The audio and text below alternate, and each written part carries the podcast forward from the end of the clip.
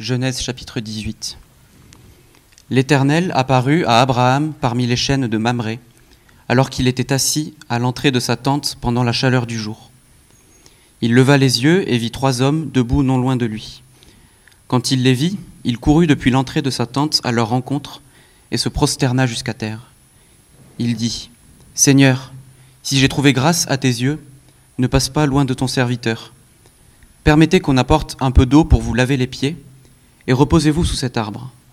J'irai prendre un morceau de pain pour vous restaurer, puis vous continuerez votre route, car c'est pour cela que vous passez près de votre serviteur. Ils répondirent, Fais comme tu l'as dit. Abraham s'empressa d'aller trouver Sarah dans la tente et dit, Prends vite vingt-deux litres de fleurs de farine, pétris-la et fais des gâteaux. Abraham courut à son troupeau, prit un veau tendre et bon, et le donna à un serviteur qui se dépêcha de le préparer. Il prit encore du lait caillé et du lait, avec le veau qu'on avait préparé, et il les mit devant eux. Il se tint lui-même à leur côté, sous l'arbre, et ils mangèrent. Puis ils lui dirent, Où est ta femme, Sarah? Il répondit, Elle est là, dans la tente. L'un d'eux dit, Je reviendrai vers toi à la même époque, et ta femme, Sarah, aura un fils. Sarah écoutait à l'entrée de la tente derrière lui. Abraham et Sarah étaient vieux, d'un âge avancé, et Sarah ne pouvait plus espérer avoir des enfants. Elle rit en elle-même en se disant Maintenant que je suis usée, aurais-je encore des désirs? Mon Seigneur aussi est vieux. L'Éternel dit à Abraham Pourquoi donc Sarah a-t-elle ri en se disant Est-ce que vraiment j'aurai un enfant, moi qui suis vieille? Y a-t-il quoi que ce soit d'étonnant de la part de l'Éternel? Au moment fixé, je reviendrai vers toi, à la même époque, et Sarah aura un fils. Sarah mentit en disant Je n'ai pas ri, car elle eut peur. Mais il dit Au contraire, tu as ri. Ces hommes se levèrent pour partir en se dirigeant du côté de Sodome. Abraham les accompagna pour les reconduire. Alors l'Éternel dit Cacherai-je à Abraham ce que je vais faire? Abraham deviendra une nation grande et puissante, et toutes les nations de la terre seront bénies en lui. En effet, je l'ai choisi afin qu'il ordonne à ses fils et à sa famille après lui de garder la voie de l'Éternel en pratiquant la droiture et la justice. Ainsi l'Éternel accomplira en faveur d'Abraham les promesses qu'il lui a faites. Et l'Éternel dit, Le cri contre Sodome et Gomorre a augmenté, et leur péché est énorme. C'est pourquoi je vais descendre, et je verrai s'ils ont agi entièrement d'après le bruit venu jusqu'à moi. Si ce n'est pas le cas, je le saurai. Les hommes s'éloignèrent et allèrent vers Sodome. Mais Abraham se tint encore devant l'Éternel. Abraham s'approcha et dit, Supprimeras-tu vraiment le juste avec le méchant? Peut-être y a-t-il cinquante justes dans la ville. Les supprimeras-tu aussi Et ne pardonneras-tu pas à cette ville à cause des cinquante justes qui sont au milieu d'elle? Faire mourir le juste avec le méchant, si bien que le sort du juste serait identique à celui du méchant, cela ne correspond certainement pas à ta manière d'agir. Celui qui juge toute la terre n'appliquera-t-il pas le droit? L'Éternel dit, Si je trouve à Sodome cinquante justes, je pardonnerai à toute la ville à cause d'eux. Abraham reprit, Voici que j'ai eu l'audace de parler au Seigneur, moi qui ne suis que poussière et cendre. Peut-être à ces cinquante justes en manquera-t-il cinq Pour cinq détruiras-tu toute la ville? L'Éternel dit, Je ne la détruirai pas, si j'y trouve quarante-cinq justes. Abraham continua de lui parler et dit, Peut-être s'y trouvera-t-il quarante justes. L'Éternel dit, Je ne lui ferai rien à cause de ces quarante. Abraham dit, Que le Seigneur ne s'irrite pas et je parlerai. Peut-être s'y trouvera-t-il trente justes. L'Éternel dit, Je ne lui ferai rien si j'y trouve trente justes. Abraham dit, Voici que j'ai eu l'audace de parler au Seigneur. Peut-être s'y trouvera-t-il vingt justes. L'Éternel dit, je ne la détruirai pas à cause de ces vins. Abraham dit, Que le Seigneur ne s'irrite pas, et je ne parlerai plus que cette fois. Peut-être s'y trouvera-t-il dix justes. L'Éternel dit, Je ne la détruirai pas à cause de ces dix justes. L'Éternel s'en alla lorsqu'il eut fini de parler à Abraham, et Abraham retourna chez lui. C'était la parole de Dieu. L'herbe sèche et la fleur tombe, mais la parole du Seigneur demeure éternellement. Euh, je vais juste prier pour nous avant de, avant de passer au message. Prions. notre Dieu, notre Père, merci pour, euh, merci pour ta parole. Père, nous sommes, euh, nous sommes là pour écouter de toi. Père, je te supplie que ton Saint-Esprit nous aide, dispose nos cœurs, s'il te plaît, à entendre ta parole et à voir à travers ta parole euh, ta gloire, à voir la gloire de Jésus-Christ. Père, s'il te plaît, bénis-nous pendant, pendant ce temps, sois au milieu de nous. Père, on te prie au nom de Jésus, ton Fils. Amen. Donc, euh, bienvenue à l'Église Connexion. Comme on l'a lu, aujourd'hui, le message sera sur euh, Genèse 18. Bon, ça peut paraître une répétition avec la semaine passée, mais pas vraiment. Alors, la, semaine passée, Jason a déjà parlé de la première partie du, chapitre. Et pour être honnête, j'avais pas très bien compris la, la, division. Il m'avait, je pensais que je devais faire tout le chapitre 18 et j'avais déjà préparé. je devais commencer à la moitié. Mais c'est pas grave parce que il euh, y a pas, enfin, je, d'un texte comme celui-ci, je me dis on peut l'aborder de plusieurs angles. Et, euh, aujourd'hui, j'ai, enfin, j'ai, ce qui me fascine le plus sur ce texte, plus que le contenu qu'on a déjà vu dimanche passé, c'est aussi la nature de l'interaction entre Dieu et Abraham. Et j'ai appelé euh, ce message Abraham, l'ami de Dieu. Parce que comme on va voir, et, et je suis enfin, et comme on va voir les échanges entre Dieu et Abraham, c'est vraiment les échanges entre Dieu et quelqu'un qui est son ami. Donc, nous allons, euh, enfin, notre message sera fait de trois parties. Dans la première, on va, on va observer l'interaction entre Abraham et Dieu, enfin, comment? C'est une interaction amicale. Ensuite, on verra qu'à travers la Bible, c'est un peu l'attitude de Dieu. Dieu a une attitude constante et récurrente euh, de vouloir être ami avec les hommes. Ce que, enfin, si on y pense, c'est juste incroyable. Et enfin, on verra les implications pour nous aujourd'hui. Donc, dans un premier temps, l'amitié de Dieu avec Abraham. Donc, Dieu qui se fait ami. Ensuite, on verra Dieu qui se fait ami avec les hommes de manière générale. Et enfin, les, implications pour nous aujourd'hui. Et pour parler de l'amitié de, Dieu avec Abraham et en même temps explorer le texte, je, vais nous inviter à regarder à cinq, cinq aspects donc d'abord, euh, l'amitié, enfin, d'abord le fait que Dieu apparaisse à Abraham sur une, sur une forme humaine. Ensuite, on verra que Dieu mange avec Abraham, le partage du repas. Ensuite, euh, Dieu euh, parle avec, enfin, Dieu, passe un message à Abraham, donc il réitère sa promesse. Ensuite, Dieu parle à Abraham, il le met dans la confidence, comme on a vu dans la lecture. Dieu dit, je vais te dire mes, projets, en gros, mes, secrets, ce qui est énorme.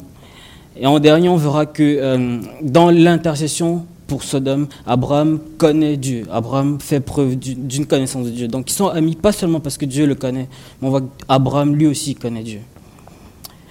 Et, avant, et, pour, euh, pour, euh, pour placer les choses en perspective, quand je dis que Dieu est ami Abraham, ça veut dire, enfin, ça va de soi qu'on ne peut pas être ami avec Dieu comme on est ami avec un autre homme.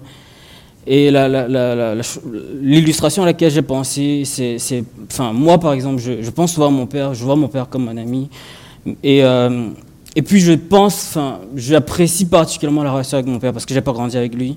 Je, suis, enfin, j'ai commencé à vivre avec mon père quand j'avais 15 ans. Et par la grâce de Dieu, les choses se sont bien goupillées. On est devenus de bons amis. Et l'un des meilleurs moments de, de, l'année, c'est quand je rentre au pays et que je partage un bon vin rouge avec mon père. Il est fan de vin rouge, comme moi. Et je pense que ça contribue à souder nos liens. Et bien sûr, sans jamais tomber dans l'excès, je pense. Et, et, mais, mais, la Bible nous demande aussi d'honorer nos parents. Donc, euh, et je pense qu'honorer ses parents, c'est pas juste les obéir quand on est jeune et puis les respecter. Mais je pense qu'honorer ses parents, c'est les couvrir d'honneur, c'est leur donner un, un respect, mais aussi euh, les, enfin, traiter. Moi, j'ai envie que mon père soit bien, j'ai envie de le voir comme un roi. En tout cas, pour moi, c'est comme ça que je le comprends. Et quelquefois, même si nos parents n'ont pas été de bons parents, je pense que la Bible nous appelle quand même à les honorer. Donc quand je dis que mon père, c'est mon ami, je ne vais pas avoir la même légèreté qu'avec les amis de ma génération. Je vais, ce sera toujours dans le contexte de cet honneur, de ce respect-là. De la même manière, c'est comme ça que je, on doit voir l'amitié avec Dieu, en particulier l'amitié entre Dieu et Abraham. C'est vrai qu'ils sont amis, Dieu le met dans sa confidence, mais ça ne peut pas être une amitié dépourvue de la révérence, de l'adoration que Abraham doit à Dieu. Donc d'abord, le premier aspect, c'est l'apparition sur une forme humaine. Dieu se présente à Abraham sur une forme humaine. Au verset 1, L'Éternel apparut à Abraham parmi les chaînes de Mamré alors qu'il était assis à l'entrée de sa tente pendant la chaleur du jour. Avant de, enfin, pour introduire l'histoire, l'auteur nous, nous annonce qu'il va parler de l'apparition de Dieu. La phrase devrait attirer notre attention, euh, l'attention du lecteur. L'Éternel apparut à Abraham. C'est pas quelque chose qui se produit régulièrement. C'est rare que Dieu apparaisse à un homme. Je ne sais pas si Dieu vous est déjà apparu. Mais moi, si quelqu'un me dit Dieu m'est apparu, Jésus m'est apparu, a priori, je pense que c'est un menteur. Après, on est chrétien, il faut écouter, mais a priori, j'y crois pas. Même dans la Bible, Dieu apparaît rarement aux hommes. Et comme on le voyait la, semaine passée, euh, entre ce moment-ci et la première fois où Dieu a parlé à Abraham, il y a 24 ans? Je pense que 99% du temps, Abraham avait une vie ordinaire, et puis de temps en temps, Dieu lui parle. Et dans ce cas précis, Dieu lui apparaît. Donc cette phrase a pour but d'attirer notre attention. Et une fois qu'on a passé le verset 1, l'Éternel apparu à Abraham. Au verset 2, l'auteur commence à raconter comment ça s'est passé. Il leva les yeux, il vit trois hommes debout, non loin de lui. Comme on l'a vu la semaine passée, Dieu apparaît à Abraham sous une forme humaine dans ce contexte. Et Dieu vient à Abraham, sous la forme de trois hommes. Et, comme Jason nous expliquait, c'est peut-être une façon de la Bible de commencer à nous pointer vers le fait que Dieu a une nature trinitaire. Mais en regardant plus loin dans la suite de l'histoire, on comprend que l'un des hommes, c'est Dieu et qu'il est accompagné de deux anges, qu'on appelle, enfin, appelle parfois hommes, parfois anges. On voit ça par exemple au verset 22. Donc quand ils ont fini de manger, euh, Abraham raccompagne les trois hommes. Et au verset 22, on nous dit, les hommes s'éloignèrent vers... Les hommes s'éloignèrent et allèrent vers Sodome, mais Abraham se tint encore devant l'Éternel. Et puis plus loin, au chapitre 19, au verset 1, on dit, les deux anges arrivèrent à Sodome. Donc Abraham accompagne les, deux, les trois hommes, il y a deux qui, se séparent d'eux, qui arrivent euh, à Sodome. On comprend que c'est des anges. Et puis l'un d'eux reste avec Abraham. Celui qui reste avec Abraham, c'est Dieu lui-même sous une apparence humaine. Donc on comprend que Abraham a bel et bien vu Dieu physiquement et a conversé avec Dieu d'une manière physique. Mais ça, c'est un mystère théologique parce que, et c'est même en apparente contradiction avec d'autres passages de la Bible, parce qu'à plusieurs endroits dans la Bible, on voit que Dieu, il est impossible pour un homme de voir Dieu.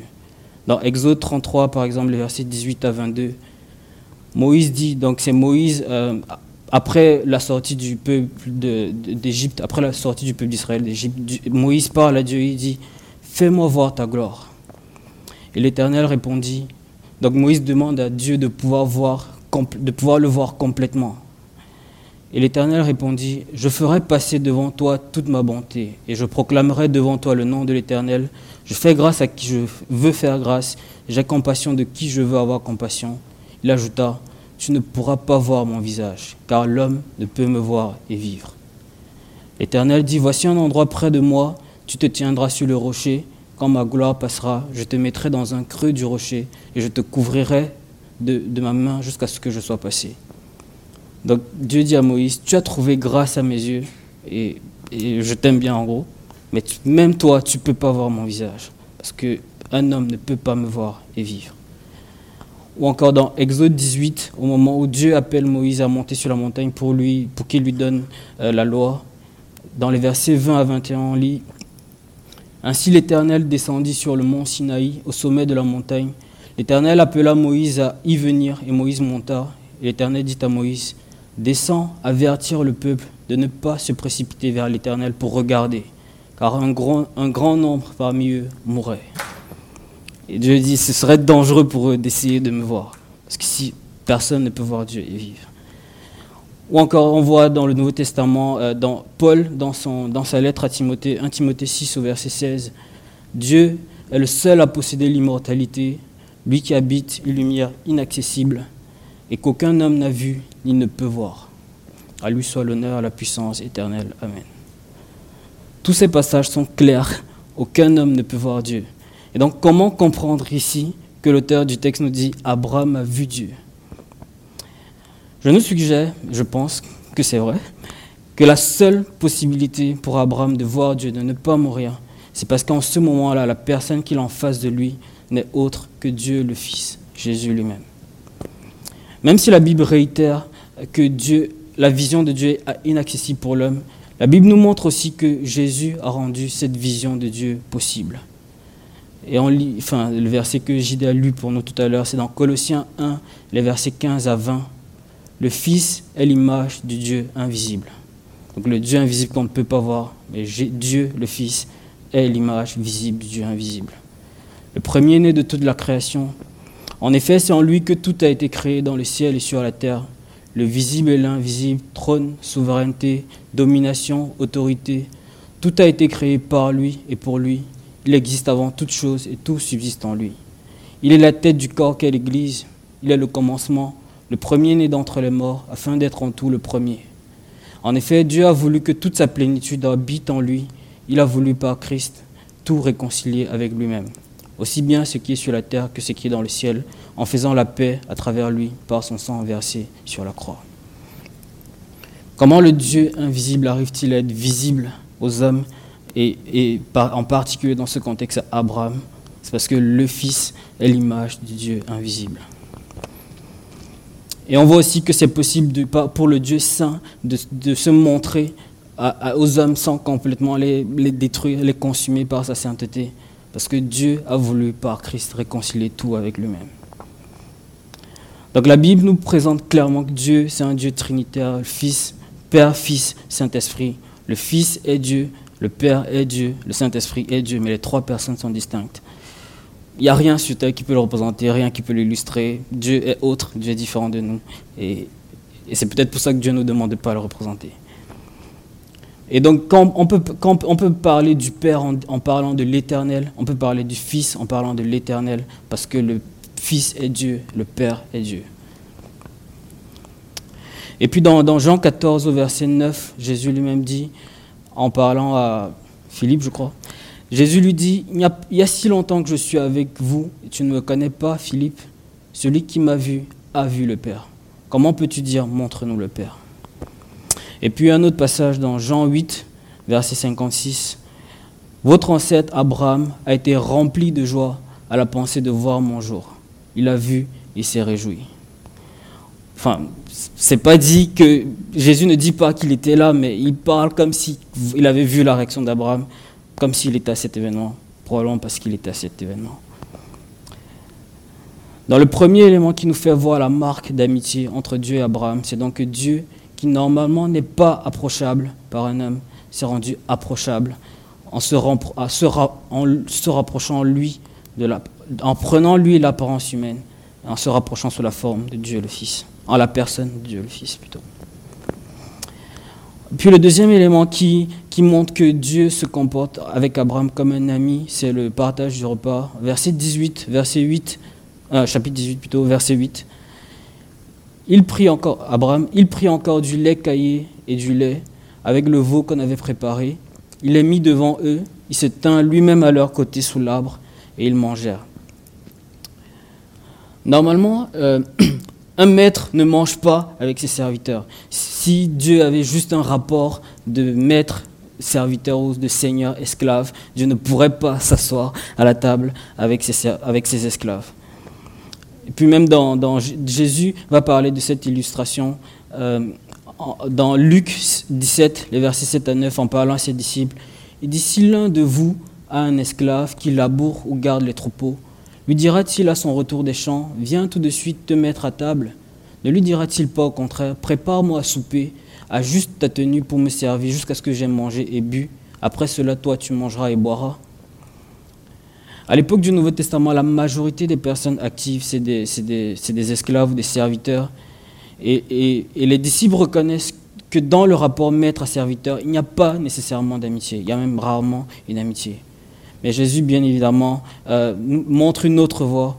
Dans Jean 15, au verset 15, il dira, Je ne vous appelle plus serviteur, parce que le serviteur ne sait pas ce que fait son Seigneur, mais je vous ai appelé ami, parce que je vous ai fait connaître tout ce que j'ai appris de mon Père. Jésus le Seigneur considère ses serviteurs comme ses amis. Et Abraham, l'ami de Dieu, mange à la même table que Dieu. On se souvient, enfin, le Seigneur utilisera souvent ces symboliques pour dire on sera dans le royaume de Sion, on mangera à la table de Dieu lui-même. L'autre aspect qu'on voit dans leur interaction, c'est la réitération de la promesse. Donc pendant le repas, Dieu parle à Abraham et lui réitère la promesse qu'il lui a faite de lui donner un fils et une postérité. Dans verset 13, l'Éternel dit à Abraham, Pourquoi donc Sarah a-t-elle ri en disant, Est-ce que vraiment j'aurai un enfant, moi qui suis vieille? Y a-t-il quoi que ce soit d'étonnant de la part de l'Éternel? Au moment fixé, je viendrai vers toi à la même époque, et Sarah aura un fils. On ne sait ni pourquoi ni comment Dieu décide du moment où il va faire chaque chose. Dieu fixe, Dieu a fixé un moment où, euh, Sarah aura un fils. Et donc, enfin, c'était peut-être l'un des buts de sa rencontre avec Abraham, c'était de le rassurer, de, de, le réconforter dans son attente, et lui dit, au moment fixé, tu auras certainement le fils que je t'ai promis. Donc euh, après le repas, euh, Abraham, entre guillemets, n'est pas rassasié de la présence de Dieu. Donc quand ils ont fini et qu'ils se, euh, se lèvent pour partir, Abraham fait la route avec les trois hommes. Et donc à ce moment, Dieu parle à Abraham pendant qu'ils, pendant sont en chemin et lui dit, à cause de l'estime qu'il a pour Abraham, il ne peut pas faire des, des, décisions importantes sans le tenir informé. On voit ça dans les versets 17 à 20, 21. Désolé, il y a beaucoup de versets. Alors l'Éternel dit, cacherai-je à Abraham ce que je vais faire? Abraham deviendra une nation grande et puissante, et toutes les nations de la terre seront bénies en lui. En effet, je l'ai choisi afin qu'il ordonne à ses fils et à sa famille après lui de garder la voie de l'Éternel en pratiquant la droiture et la justice. Ainsi l'Éternel accomplira en faveur d'Abraham les promesses qu'il lui a faites. Et l'Éternel dit, le cri contre Sodome et Gomorre a augmenté, et leur péché est énorme. C'est pourquoi je vais descendre, et je verrai s'ils ont agi entièrement d'après le bruit venu jusqu'à moi, et si ce n'est pas le cas, je le saurai. En gros, Dieu dit à Abraham, à cause de l'estime que j'ai pour toi, à cause de l'importance que je t'accorde, il me serait impossible de réaliser ce que je vais faire sans te tenir informé je trouve la marque, la, marque, une marque, l'une des marques les plus importantes de l'amitié, c'est la confidence. Et, et, Dieu dit à Abraham, je te mets dans la confidence. Et même, je peux pas ne pas te mettre dans la confidence de ce que je vais faire. Je trouve ça fascinant. Et après, dans ces passages, Dieu rappelle pourquoi Abraham est important, la raison pour laquelle Abraham est important. Il dit, je t'ai choisi. Enfin, au verset 19, je l'ai choisi pour qu'il leur donne à ses fils, à sa famille après lui, de garder la voie de l'Éternel en pratiquant le droit et la justice.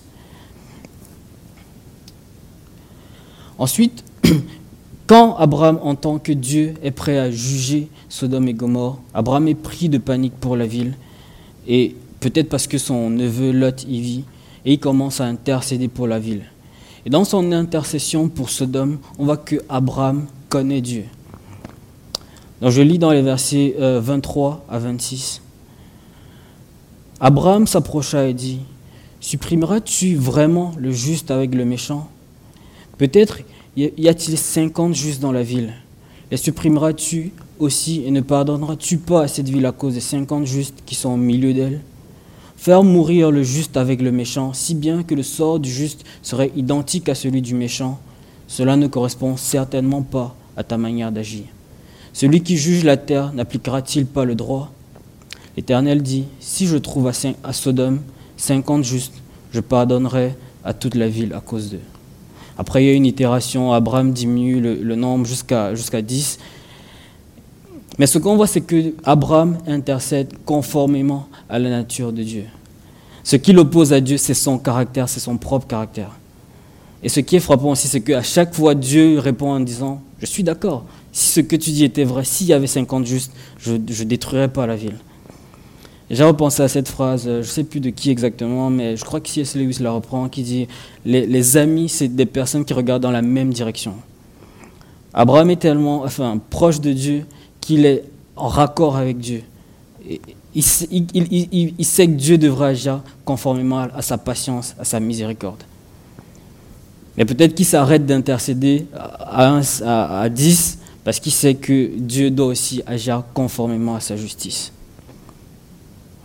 Donc en, deuxième partie, je, vais juste citer quelques exemples qui montrent à mon avis que Dieu a cette tendance à vouloir être ami avec les hommes.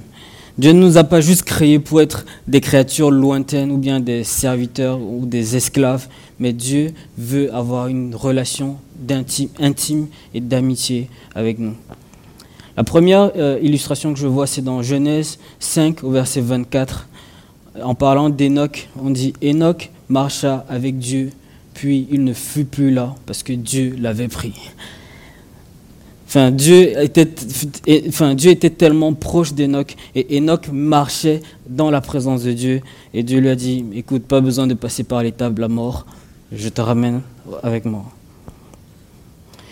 Et l'autre exemple que qu'on voit dans la Bible, c'est Moïse, Exode 33, verset 11. L'Éternel parlait avec Moïse face à face, comme un homme parle à son ami. Et on se souvient enfin sur la montagne comment les hommes étaient terrifiés quand, Dieu apparaissait dans le feu, mais Dieu avait trouvé un ami en Moïse. Et, puis un, passage qui, qui, me fascine aussi dans Ézéchiel, euh, au chapitre 14, verset 19. Donc ça dit, si j'envoie la peste dans ce pays, donc c'est Dieu qui parle de, jugement, et enfin ce qui montrait que son jugement était irréversible. Il dit, si j'envoie la peste dans ce pays, si je déverse ma fureur sur lui par la mortalité pour en éliminer hommes et bêtes, si s'y trouvent Noé, Daniel et Job, aussi vrai que je suis vivant, déclare le Seigneur, le Seigneur l'Éternel, ils ne sauveront ni fils ni fille. Eux, ils auront la vie sauve à cause de leur justice. En gros, Dieu dit à Ézéchiel, même s'il y avait mes, amis, les hommes que j'estime, comme Noé, Daniel, Job, ils ne pourraient pas m'empêcher de détruire cette ville. Ça montre à quel point Dieu peut avoir en estime pour cette. Euh, enfin, certains hommes peuvent monter dans l'estime de Dieu au point où ça devient ses amis. Et puis plus loin dans le Nouveau Testament, on voit que c'est cette attitude qui est en Dieu, donc en Jésus, Dieu, le Seigneur la matérialise aussi dans les évangiles. Dans Marc 3, verset 14, on nous dit, Jésus établit douze auxquels il donna le nom d'apôtres pour qu'ils soient avec lui et pour les envoyer prêcher. Donc le Seigneur a choisi des, disciples, pas juste pour les envoyer prêcher, mais d'abord parce qu'il il voulait avoir, les avoir avec lui. Et dans Apocalypse 3, verset 20, ça c'est le Seigneur ressuscité qui parle, qui parle à l'Église, je ne sais plus exactement laquelle, mais toutes les, lettres aux Églises dans les trois premiers chapitres de l'Apocalypse, on pourrait s'appliquer à l'Église globale. Et dans Apocalypse 3, verset 20, le Seigneur dit, Voici, je me tiens à la porte et je frappe. Si quelqu'un entend ma voix et ouvre la porte, j'entrerai chez lui, je, j'entrerai chez lui, je souperai avec lui et lui avec moi. Ce n'est pas un verset d'évangélisation, c'est un verset qui s'adresse à l'Église. Et, enfin, et le Seigneur reprend encore l'image de manger, d'être dans la présence, d'être dans sa présence, et comme entre guillemets de manger avec lui. Et les, implications que j'ai trouvées pour nous, pour, pour terminer, c'est, je, je nous suggère que grandir dans notre foi, c'est grandir dans notre amitié et grandir dans notre intimité avec Dieu. Je pense qu'être ami avec Dieu, c'est le stage final de l'évolution du chrétien. Toutes nos études, tous nos efforts devraient aller vers une connaissance plus personnelle et plus profonde de Dieu. Je pense que toute la théologie, toutes les études qu'on fait, tous les actes de piété qu'on fait, si ça ne converge pas vers la connaissance de Dieu, c'est une religion inutile. Désolé. Et, récemment, on a lu dans, dans 2 Pierre, on a lu 2 Pierre, je, vais relire pour nous 2 Pierre 5, 2 Pierre 1 plutôt, les versets 5 à 8. Pour cette raison même, faites tous vos efforts afin d'ajouter à votre foi la qualité morale, à la qualité morale la connaissance, à la connaissance la maîtrise de soi, à la maîtrise de soi la persévérance, à la persévérance la piété, à la piété l'amitié fraternelle, à l'amitié fraternelle l'amour en effet, si ces qualités sont en vous et se développent, elles ne vous laissent pas inactifs ni stériles pour la connaissance de notre Seigneur Jésus-Christ. L'apôtre Pierre cite tous ces, aspects dans lesquels il nous invite à faire des efforts, la connaissance, la piété, la vertu. Il nous dit ces choses-là vont nous porter vers la connaissance de, Jésus. Une connaissance plus profonde, plus personnelle euh, de Jésus, c'est le but de toute la piété, de toute la religion. Ou dans, dans Jean 14, verset 23, c'est Jésus lui-même qui parle. Il dit, si quelqu'un m'aime, il gardera ma parole. Et mon Père l'aimera. Et nous viendrons vers lui et nous établirons domicile chez lui. Jésus en parlant à ses disciples montre que son, son, plaisir, c'est encore d'être de, dans la présence des hommes et que les hommes soient dans sa présence. Et dit, si quelqu'un m'aime, il gardera ma parole. Mon Père l'aimera. Nous viendrons vers lui, nous établirons domicile chez lui. Et souvent, euh, en tant que chrétien, on se demande, mais comment, comment euh, garder la foi dans l'épreuve? Comment combattre le péché? Euh, Ou bien comment mener des combats spirituels? Si on garde la parole de Dieu et que Dieu et Jésus font leur domicile chez nous, je pense que toutes ces questions, enfin, je ne dis pas que ce sera facile, mais en tout cas, ce sera possible si on marche dans la présence de Dieu. Et même récemment, enfin, on, parlait avec quelqu'un qui disait, oui, on, on parle pas assez de combat spirituel, de combat contre les démons et peut-être qu'on devrait en parler plus. Mais si Dieu est avec toi, je ne pense pas que les démons peuvent t'attaquer. Je ne pense pas que les démons ont peur des chrétiens en tant que tels, mais les démons ont peur du Dieu des chrétiens. Et si Jésus et Dieu établissent domicile chez toi, je pense que tu n'as pas à craindre les forces spirituelles. Pas, pas entre guillemets, les forces spirituelles. 1 Jean 2, versets 12 à 14 pour terminer. Donc c'est l'apôtre Jean qui écrit à l'Église. Je vous ai écrit, petits enfants, parce que vos péchés sont pardonnés à cause de son nom. Je vous écris, Père, parce que vous connaissez celui qui est dès le commencement. Je vous écris, jeunes gens, parce que vous avez vaincu le mauvais. Je vous écris, petits enfants, parce que vous connaissez le Père. Je vous ai écrit, Père, parce que vous connaissez celui qui est dès le commencement. Je vous ai écrit, jeunes gens, parce que vous êtes forts, que la parole de Dieu demeure en vous et que vous avez vaincu le mauvais. Dans, cette lettre de l'apôtre Jean, on voit qu'il il, euh, euh, il, met les chrétiens dans trois catégories, les enfants, les jeunes gens et les pères.